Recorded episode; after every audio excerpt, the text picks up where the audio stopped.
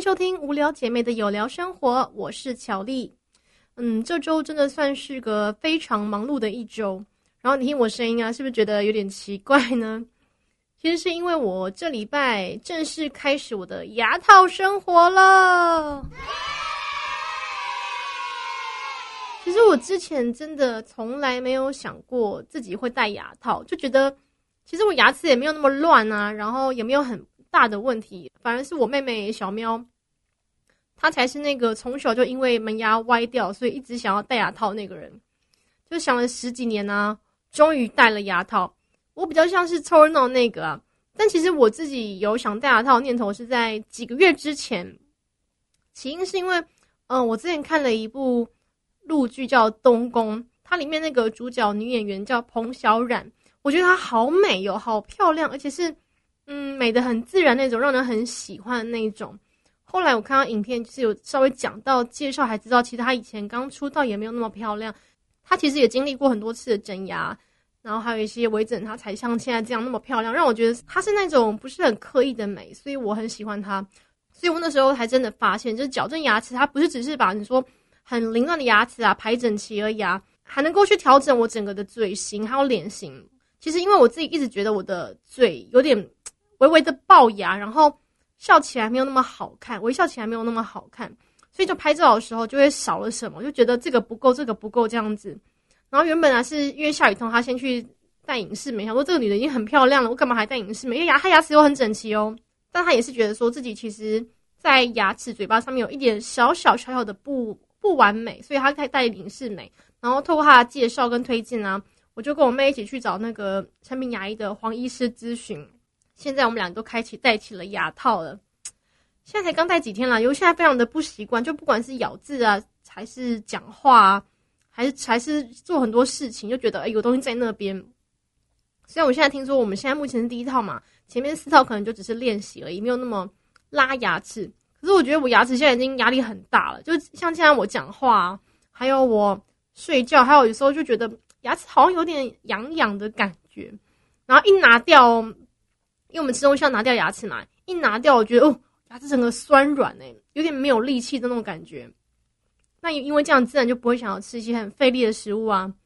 而且最麻烦的就是，因为我们吃东西一定要把牙套拿掉再带回去。我戴隐适美嘛，那每次都要刷牙。以我那么懒的人来说呢，如果我每次都要先刷，每次吃东西吃完东西都要拿掉，然后刷牙再带回去，而且一天要戴二十到二十二个小时。所以我觉得像我那么懒惰的人，我宁愿不要吃东西，少吃东西，也不要一直刷牙，好麻烦哦。可是我觉得现在好像。戴牙套讲话有点不顺，大家可能会受不了。我还是拿掉好了，等我一下。好的，拿掉牙套之后呢，我整个牙齿也比较放松一些，讲话应该也比较清楚了一点了吧。所以我们就正式来到这集要聊的主题。因为我这礼拜啊，跟小喵就终于去看了歌剧魅影的音乐剧，想说也借由这个机会来跟大家聊一聊我对我跟舞台剧的渊源。好了，其实上周节目我有说到说我们。从小就很爱看电视剧，就是其实所有剧都喜欢看了，而且我家人都喜欢，因为都是妈妈在看啊，所以我才会跟着一起看这样子。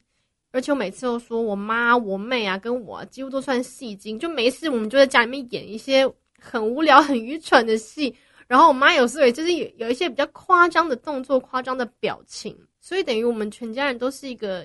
演员的概念吧。然后到我国中的时候呢，因为国中要选社团嘛，其实国高中都有社团社团课。那当时我就选了话剧社，因为我们家都很爱演嘛。不过国中的时候，其实进话剧社也是有一个故事的，这故事要慢慢讲起来。这故事要从国小讲起来，因为国小其实我是代表学校出去比赛的合唱团女高音，就是会选出一群孩子们就唱歌，然后出去比赛。那我一上国中就想说，因为反正没有意外的话。我应该上国中也会进合唱团。那那时候我们学校比较特别，是他的话剧社是请其他老师外聘其他老师到到我们学校来教课的，所以他上课时间不是一般的社团上课时间，而是某一天忘记哪一天，就是下课之后的两个小时，然后去上话剧课这样子。所以那时候我就想说，哎，刚好我社团课去合唱团，然后话剧社的那个课就是下课的时候去上的。哎，那我就两个社团嘞。很棒诶，就想的很美好，觉得嗯，OK，刚刚好，就是我自己喜欢做的事情。但后来发现一切真的没有想那么简单，因为我没有顺利进到合唱团。就音乐老师会甄选，然后忘记是哪一首儿歌了。反正唱完之后，音乐老师说：“哎，你们班没有人可以进合唱团。”其实当下我有点 shock，因为我一直都觉得我应该没有问题，就是应该是确定可以直接进合唱团的。虽然有一点失望啦，不过后来就想说：“嗯，没关系，我还有话剧社嘛。”后来才知道，原来话剧社因为每次报名的人都比可以就是上课的人还要多，所以都要甄选，就是要要面试。啊，要面试不是我报了就可以去，我就觉得啊，糟糕，好紧张哦。因为不知道为什么，我虽然很喜欢表演，可是我从小到大都非常非常容易紧张，尤其一上台就会很紧张。就算是我们国小参加那种歌唱比赛啊，获得奖，可是我一上台的时候，也就是脚都整个抖到从头抖到尾，没办法没办法站好那种。然后到下台之后才发现，啊，原来我已经比完赛了。既然这样子还可以得名哦，那应该是有一定厉害的程度吧？我这样自己讲。然后话剧社要面试的那一天呢，其实我已经忘记当初老师出了什么题目了。总之，我从走上台，应该就说是上台之前，从上台之前到走上台，到走下台之后，我脑袋一片空白，我只记得我脚一直在抖，然后表演什么完全不知道。离开之后想说，哦天哪，惨了！那会不会我合唱团没有，然后我话剧社也没有进这样子？不过还好，两三天之后公告，哎，我竟然进了话剧社，哎，然后完全不记得我表演了什么东西。总之，我就是进话剧社。就从那时候开始，我正式开始我关于舞台剧的渊源。那我觉得运气蛮好的，是那时候话剧社老师真的是一个非常非常认真，就是在彩排话剧，然后再制作一个舞台剧的老师。而且每个学期末都会有给一些时间让我们做表演。就学校还是也是蛮有蛮有诚意的啦。那我进话剧社之后，虽然也不是演主角，可是一直都有一个我觉得还不错的角色在演。那你先问我说有什么角色，我好像也有点记不太得。总之不是灵演，就是有一个角色在那边。那也因为这样，其实自己一直都很喜欢表演这一块。所以后来呢，所以后来其实，在大学考试的时候，虽然我自己选三类组啊，那因为北艺大是独招，我当时想说，嗯，那我拼一下好了。那我就想说去报北医大的独招，因为北医大的门槛刚开始是先看学测，你只要学测有一定的成绩过了门槛，就可以去他们学校再做笔试跟面试。可是后来发现，虽然学测的门槛很低，可是进去考试超难，因为北医大每次收的人都很少，但是去报考的很多，所以也很不意外的，北医大没有上哦。后来才去台医大广电系，虽然后来没有念戏剧系，但其实我对戏剧系也算是。稍微有一些了解，可能很多人会以为说，哎，念戏剧系就是要当演员的吗？就是要做相关的吗？但其实舞台戏剧系跟舞台剧是有非常息息相关的关联。当然，除了演戏、戏剧演员是表演是必要的之外呢，还有很多很多是那些辛苦的幕后工作者。当然，包括剧场导演啊、编剧啊、灯光啊、音乐啊。舞台设计啊，甚至到服装设计，这些都是戏剧系的学习内容之一。所以，你如果要看一个完美的剧场表演，你都是要靠这些人完美的搭配，而且不能出错，因为它就是一个 live 的，底下的人每个人看着的，所以你一出包会很明显。那他们都完美搭配之后呢，我们才能够看到一部非常精彩的舞台剧。当然，因为这样子啊，舞台剧真的对我来说是一个无比迷人的艺术表演。因为我自己是蛮喜欢音乐。喜欢唱歌的，所以所以舞台剧中的音乐剧，嗯，也是我更加喜欢的一项。那所以这一集呢，就想要来跟大家稍微分享一下，就是包括我这周去看了歌剧魅影的音乐剧，还有我之前很常去看韩国的音乐剧以及台湾的音乐剧，稍微分享一下这三个我比较常看它的差别。首先呢，这一周我们看的是歌剧魅影《Phantom of the Opera》的音乐剧。嗯，在之前在知道他们要来台湾演出的时候，其实我就无比期待，因为觉得这部这是我应该一定一定要看的一部音乐剧。其实因为疫情的因素，我真的很害怕，我先买了票，最后看不到。因为韩国之前就是这样子，他们在韩国其实演出非常多场，然后也卖的好像还不错。但是在演出不久之后，疫情整个大爆发，所以很多韩国人最后都是不能够去公共场合这样子聚集的场合，然后也是退票。一群演员就是在韩国也滞留了非常久，所以我觉得台湾要演出的时候，其实我们很多人真的很很紧张啦，因为真的很想看，但又因为这关系，不知道他们是不是能够顺利飞过来啊，还要隔离两周啊，然后再开场。但是还好还好，他们后来也是就是有顺利的隔离，然后顺利的开唱。我也是在开唱后确定他们可以开唱了，我才开始买票。还好都有票可以买啊。为什么说《歌剧魅影》这个音乐剧是我觉得我这一生一定要看的音乐剧呢？因为它在国中就出现在我们的英文课本里面。我不知道其他人有没有，可能教材有点不一样吧。因为它第一次出现在我们的国中英文课本里面，然后后来音乐课的时候，老师也会放了很多很多不同的音乐剧。当然，因为英文课本的关系，《歌剧魅影》对我来说是印象最深刻的。之前虽然有看过 DVD 版，就是他们拍那个舞台剧 DVD 版，当然还有出了电影，都有看过。可是我觉得实际上去感受、去看现场是完全完全不一样的。歌剧魅影的音乐剧呢，是从十月三十号到十二月六号在台湾演出。嗯，听说他们知道可以在台湾演出，也是非常期待，因为现在全世界各地都没有办法演出了嘛，现在等于只剩台湾了。很多人应该都很想来台湾看吧，我想。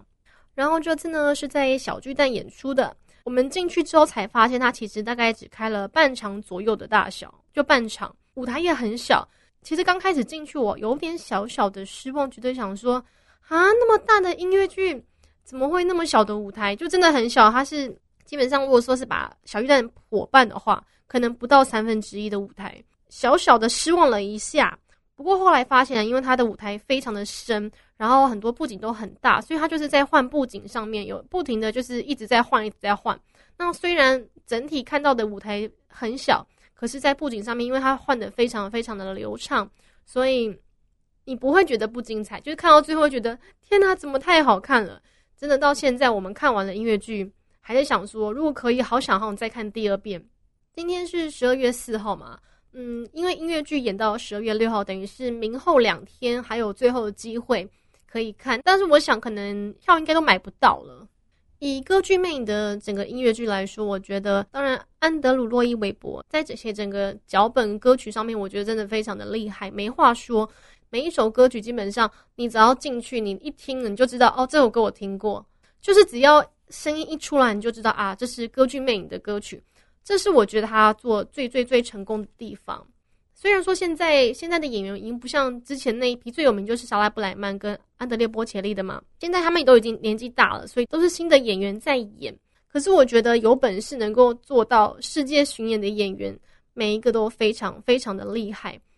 每次我看他唱现场，都在想说，如果他今天有一点点状态不好，就可能会破音啊，或者走音啊，或者什么什么的问题。不过听完整场音乐剧，真的没有一个演员是有唱走音啊，或是走错位啊，或者是。出包的啊，这就是我觉得他们非常非常厉害，有本事到国外巡演的原因。那我跟我妹呢，就是最喜欢的是那个演 Phantom 的演员的声音，声音有点低沉，可是又有点厚实，有 power 的感觉。那另外加上他在不管是在台词的呢喃啊，然后还是唱歌啊，他情绪都非常非常到位。因为魅影本身就是一个身世很可怜，然后但又因为这样导致他有点歪掉、有点坏的那种角色。所以他有一些在很有力，然后很坏的那种感觉的时候，他把他表现的很完美。当在他很失望、很难过的时候，他用气音去表现他那个感觉，不管是讲话的台词还是唱歌，都非常的有感觉。所以，哦，看完之后真的觉得我要当他粉丝，唱太好了。然后，因为我们当天呢，在那个准备要看音乐剧之前，还去旁边的星巴克待了一整个下午，因为当天刚好下午我们去拿了我们的第一副。影视美的那个牙套，那结束后就去星巴克喝杯咖啡等着，还刚好遇到演 Phantom 的那个男演员去买咖啡。我们也本来也不知道是他，是发现星巴克的店员他拿了杯子，请他帮忙签名，然后听到偷听到他跟他同事说：“哎，他就是那个演员啊！”才知道他其实就是那个 Fenton，。然后而且真的本人蛮帅，因为他演那个角色的时候是需要化特殊妆的，在拆在摘下面具的时候，他的那个。皮肤状况是像像真像鬼魅像怪物一样的，但本人很帅，而且唱歌很好听。然后我稍微查了之后才发现，这位舞台剧演员是来自南非的 Jonathan Roxmouth。啊，他今年跟我同年纪，一九八七年二月二十五号出生，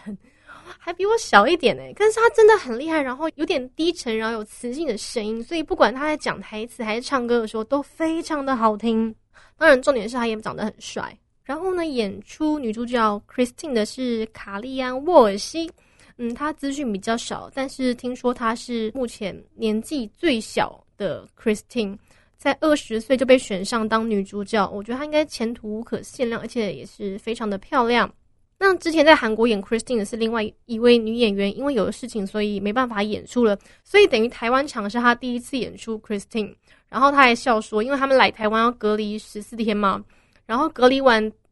第一天跟男主角见面，然后第二天就要拍吻戏，他也觉得非常的妙。那也还好，感觉他这实际上都会表现的非常好。我觉得虽然虽然真的你听得出来他跟其他比较资深演员上面的差别，他声音比较小声，然后声音比较不够洪亮，跟比较没有穿透性。但是我觉得他在音域表现上，因为他因为 Christine 的音域非常的广。要唱低的跟高的，他也是有在水准之内，所以我觉得应该也是非常的不错。可能如果未来他继续演 Christine 这个角色的话，表现也会越来越好。那也很开心，说嗯，等于是我们看了他的处女秀了吧，算是吧。当然是他的第一次，所以也算他的处女秀。而且说在看音乐剧，我个人是非常喜欢 Live Band 的模式，底下就有一群的乐手，有指挥，然后有小提琴、中提、大提琴，各种不同的。你知道那种在现场感受到现场演奏。歌剧魅影那首歌的时候，《Phantom of the Opera》的时候，那有多震撼吗？那感觉真的非常震撼，而且你会整个都鸡皮疙瘩起来。那么多年以来，我从 DVD 从电视上听到的《Phantom of the Opera》，跟我实际上听到现场演奏的完全是不同的感觉。所以后来我能够理解为什么在演出结束之后，很多很多的人，很多很多的观众都跑去下面。跟他们就是跟指挥啊，跟乐手就是合照这样子，因为音乐剧的表现上来说，音乐这一块是非常非常重要的。如果只是放音乐，只是播歌或是播什么的话，效果都没有来的 live band 的这种感觉还要好。这也是为什么，如果你要我花钱，我觉得 OK。那如果是这种 live band，然后全部都是 live 的，全部都是一个以临场反应为主的感觉的这种舞台剧，我会觉得非常非常的热情，然后看了觉得非常的开心。好了，那最后再。讲一下，如果你们是四号听我节目的话，五号、六号还有在小巨蛋有演出歌剧魅影最后的两天。不过我也不知道票卖完了没了，因为之前是看的时候是还有空位，但我猜可能现在也已经没有几个位置可以看了。那下一次也不知道什么时候了，所以想看的朋友，我觉得都可以珍惜这一次的机会。我真的觉得演芬腾那个演的非常的好，而且很帅，竟然跟我同年纪，我误会他了。好，那其实除了这种欧美的音乐剧。百老汇的音乐剧之外呢，嗯，我看的最多最多的还是韩国的音乐剧。刚开始看韩国音乐剧是冲着演出的人去看的。我觉得韩国是一个也是非常热爱看艺术表演的，有这个习惯的人，所以他们其实，在每个学校都会有表演艺术这个科系。很多人也会对表演有很很大的憧憬啊。然后很多很多的演员，你现在看很多韩剧演员，其实都是刚开始从音乐剧、舞台剧一直慢慢串起来的。所以在韩国来说，一直以来哦，其实一直以来，不管是各种音乐剧啊、舞台剧表演都非常的多。我们可能像台湾的剧，嗯，如果要演出的话，大概就是顶多礼拜五、礼拜六、礼拜天。韩国不是，韩国音乐剧只要开始演了一次，可能演个三个月，连连续三个月，然后每周只有礼拜一休息，然后其他天可能有时候一次演个两场，演个一场这样子。等于是舞台剧、音乐剧这一块，他们非常，因为有非常多的人会去看，那当然他们会有一直都有非常多的音乐剧在演出。不过最近还是因为疫情的关系，所以有少很多，但是不代表没有哦，还是继续在演下去。只是他们可能就是以梅花座的方式，比较小心的方式去去安排座位，然后尽量能够减少传染的可能性。好，回到刚才说韩国音乐剧，刚开始我去看韩国音乐剧，确实是为了。韩流偶像，因为因为韩国其实音乐剧也非常多，他们都会不时的找一些线上的偶像歌手去唱音乐剧。当然，一方面也是能够拉高这部音乐剧的知名度；，另外一方面，当然，我觉得对很多，我觉得对歌手来说，这也是一个非常非常好的训练的机会，因为你一定要唱现场，然后你不管是什么走位啊、台词啊，你都不能够有错误的。当然，对歌手来说也是一个极大的挑战。所以韩国很多音乐剧啊，你可能比较大型的音乐剧啊，都会假都会配合着一些目前线上的演员或是歌手来一起演出，也是拉高他的声势嘛。但最有名的，我觉得应该就是金俊秀。金俊秀每次演音乐剧的时候，always 爆满，因为他唱歌很好听。那他的现场也不是开玩笑的，所以他每次只要有音乐剧的时候，必定是在开演当天就场场爆满的那一种哦，不是开玩笑的哦。而且是不管唱几场，因为韩国的音乐剧一次是演好几个月的，可能一个月、两个月、三个月那种，所以说他们一他们一演不是说只演三四场，他们演十几场、二十几场、三十几场，所以可能如果金俊秀他要演出的话，一次就是演一次就是唱十几场那种，然后每一场都会卖光光，而且越贵的票越多人买，因为越前面嘛。那我自己开始看韩国音乐剧是，呃，那时候是为了谁啊？那时候是为了池玄宇。因为之前看了《人选王后男人》之后，就整个觉得哦，池玄宇好帅哦，然后他又很会，他又会唱歌，然后很会演戏。那时候刚好他演完《人选王后》的时候，他就进军队了。他们国家会有一个国家型的音乐剧，他把正在当兵的一些 idol 男 idol，然后叫他们一起进到这个音乐剧来表演。那所以那个音乐剧，当然除了池玄宇之外，还有像利特啊，还有谁啊，我都忘记了。因为还蛮多，还蛮多的 idol 都有演出，我就觉得很划算呢。如果今天，如果我今天一般的音乐剧可能找了某一个 idol 的话，就不会找另外一个 idol，因为很花钱嘛，太花钱啦。那可是这个因为是国家的，所以它的票价固定，然后有很多不同的 idol，所以我觉得嗯，这个超划算，我一定要看。从那时候开始，我就开始看了韩国音乐剧。不过刚开始我看的时候，我那时候我韩文非常的不好，也是冲着说可以看到生人，然后想去看音乐剧的。但是我真的觉得音乐剧就是一个大坑，就跟我这次的主题一样，我觉得它是个大坑。你一旦开始看了之后，就算你无法完全百分之百的理解它的意思，可是你就会陷下去。它整个不管是歌曲的编排、音乐，然后它整个声光效果、它的舞台设计，其实那个音乐剧已经算是一个比较简单一点的，但你还是觉得天哪，好感动哦！每一个、每一个、每一个舞台的转场，每一幕的落幕，还是换。换场景，他都把它衔接的非常的完美，更别说里面的每一个表演的人都演出的非常好，而且真的你会入戏到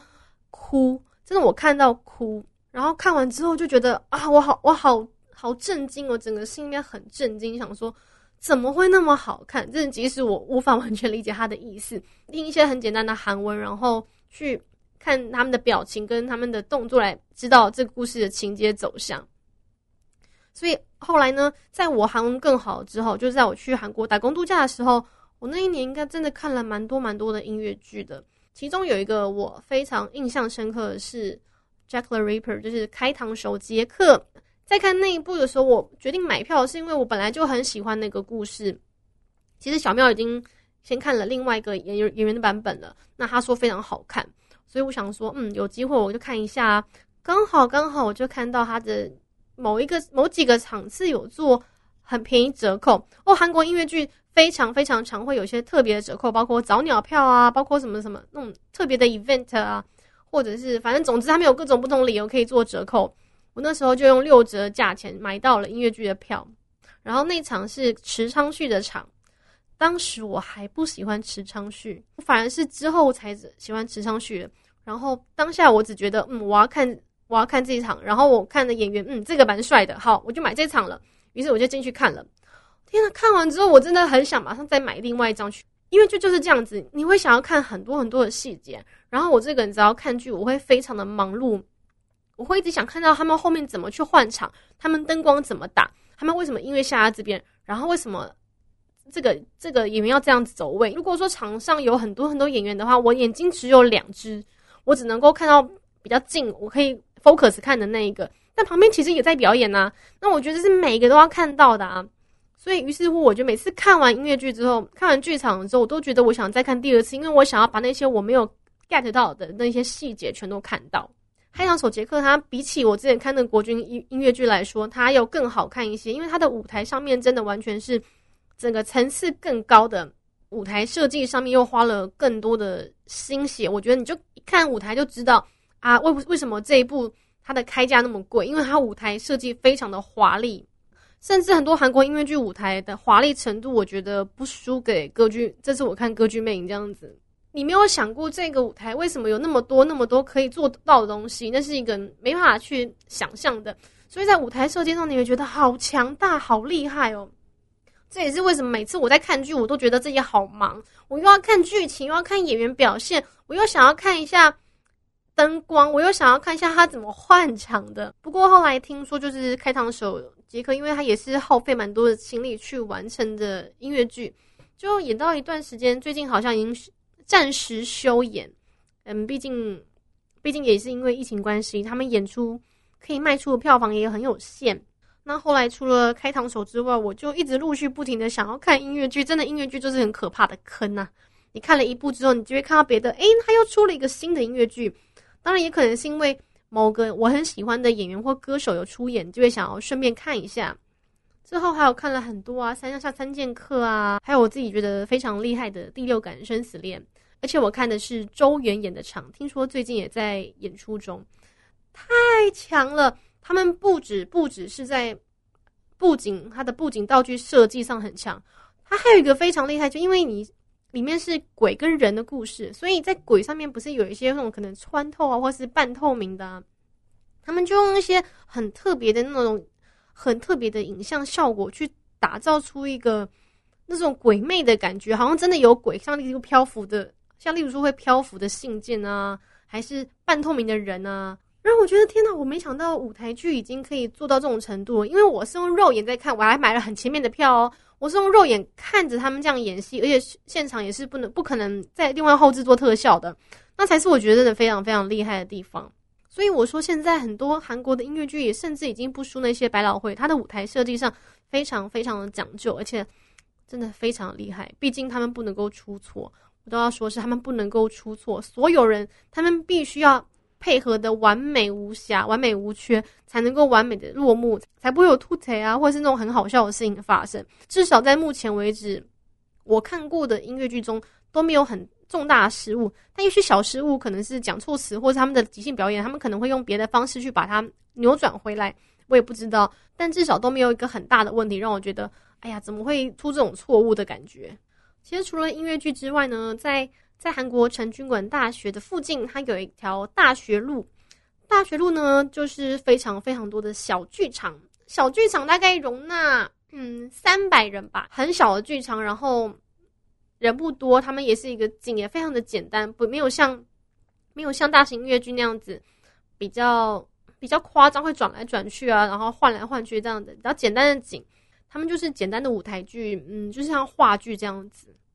那那种的票也基本上蛮便宜的，他们开价也大概在韩币五万六万中间，可是非常常有折扣。我每次去看基本上都折扣，而且都是五折啊、三折啊这种买一送一啊这种票，而且有很多其实已经是线上韩剧出现过的那种小配角，他还会再去演舞台剧、小的舞台剧、小话剧。那那种也是我非常非常喜欢看的，因为主要是很便宜，还有运气好是有时候因为我很常买东西嘛，有时候他们都会有一些招待。音乐剧的招待票、舞台剧的招待票，然后我就可以去看这个舞台剧。韩国在艺术表演、舞台表演这一块，我觉得他们是算是非常的，很多人都有习惯去看舞台剧的习惯，所以他才能够不停的演下去，不停的一直不停的传承下去。所以一直以来都很多人还会想去念呃表演艺术课，因为他们至少至少至少可以从这种小舞台剧开始慢慢爬。那如果运气好，你就可以成为一个。线上演员，那运气好，你也可以再拍电影，就是慢慢的，然后一步一步来的。我觉得这是文化的问题，因为你要有人看，他们才有人演嘛。所以就韩国的剧场舞台剧来说，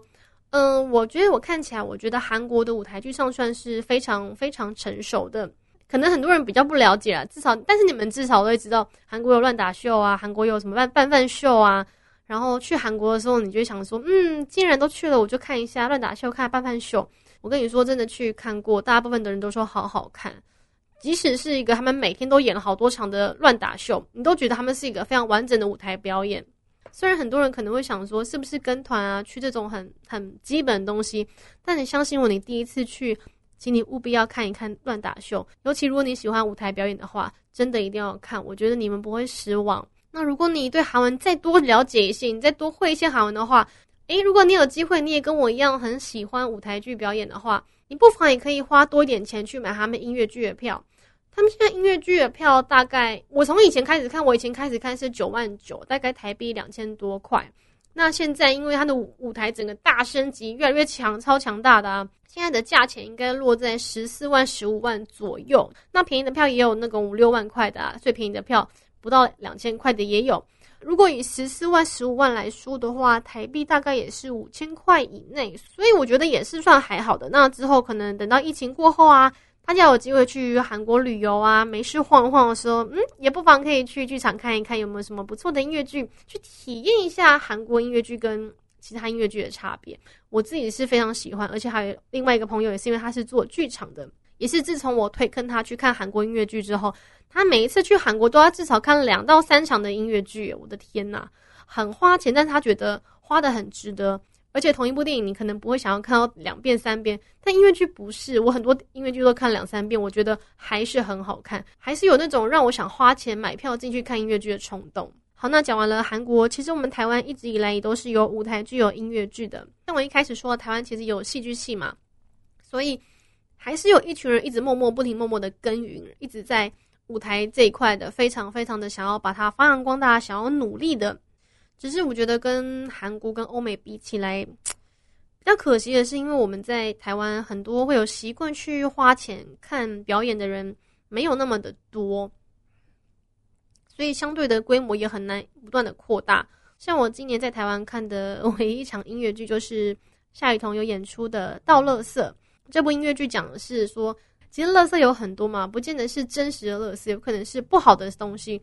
有可能是不好的情绪、不好的前男友，还有不好的上司、不好的工作，所有东西只要是自己不需要的都是乐色。所以人其实要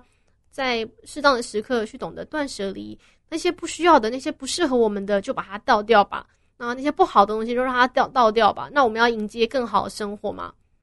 这就是倒乐色它这个。这部音乐剧想要讲的东西，其实我觉得我们台湾的音乐剧很多都很不错，尤其在不管是故事内容、脚本上面都是非常认真的。当然，很多演员也都是非常的厉害，都是准备好才上阵的嘛，都没有真的都没很少看到有吐槽的问题。不过可惜的是，我们的规模永远都没有办法做到像韩国啊、像百老汇、欧美这样子的的规模，那就是非常可惜的事情了。当然演演员演的很好，我们会入迷，可是问题是。少了很多让我们更加入戏的声光效果跟很漂亮的舞台，就会难免会觉得好像有点假假的感觉，好像没有那么的震撼感，那是非常可惜的地方。而且目前真的没有什么剧团有办法承担那么大、那么耗资那么大的舞台，就是我一直觉得非常可惜的事情。也不是没有人，我们觉得我们台湾有很多的人才，但是因为没有支持，没有更多的人支持，所以当然相对的你也很难去把规模扩大，毕竟。毕竟舞台真的是非常烧钱的，而且我一开始有说啊，可能韩国的音乐剧，它把一个打造一个超大超大的舞台，音乐剧每天演啊，除了礼拜一休息之外，其他每天都在演。这个舞台我不会浪费，甚至我这三个月演完，我休息了一年半载之后，我会再演一次这个舞台剧。我把同样的东西拿过来稍微整修一下，我的舞台还是我的舞台，我的设备、我的道具我都还可以用。可是台湾就不是这样子，台湾有时候，嗯，一部音乐剧可能。好，准备好了，前期都准备好了，练习了，什么都弄好了。那我演个一个月，但是我一个月中我顶多是礼拜五、礼拜六、礼拜天演，因为平日演没有人看，我卖不出去。我整个剧场我可能只卖个十几张票，我的工作人员、我的演员比来宾还要多，那也是蛮尴尬的事情。所以其实他们就算要想把它做得很好，想要有更多更多的资源，想要做的更完美、更趋向那种大众化的表演艺术，也是有点困难的地方。毕竟真的会去花钱支持的人。嗯，现在已经越来越少了。尤其你看，今年又是疫情的关系，我我演出了，我票卖了，我能不能卖完？我能不能有一个好的成绩？这都是无法在你准备开演前能够估算到的东西。所以，其实真的希望说，呃，看舞台剧、看表演这东西，会慢慢变成是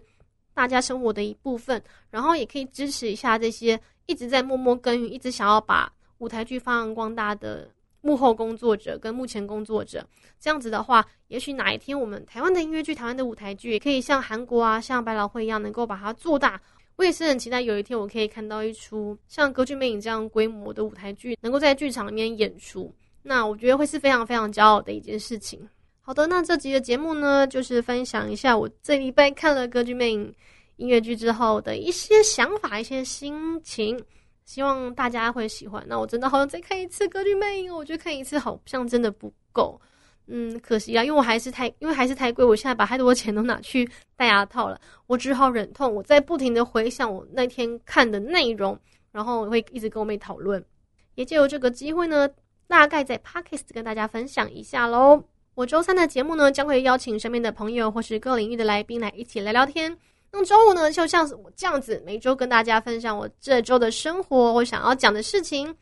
如果喜欢我节目的朋友呢，欢迎订阅我的 Podcast 频道。那如果你有什么想告诉我的、想跟我分享的，也欢迎到我的粉丝团品客巧丽 Cherry Pink 留言给我。这里是无聊姐妹的有聊生活，我是巧丽，下次再见喽，拜拜。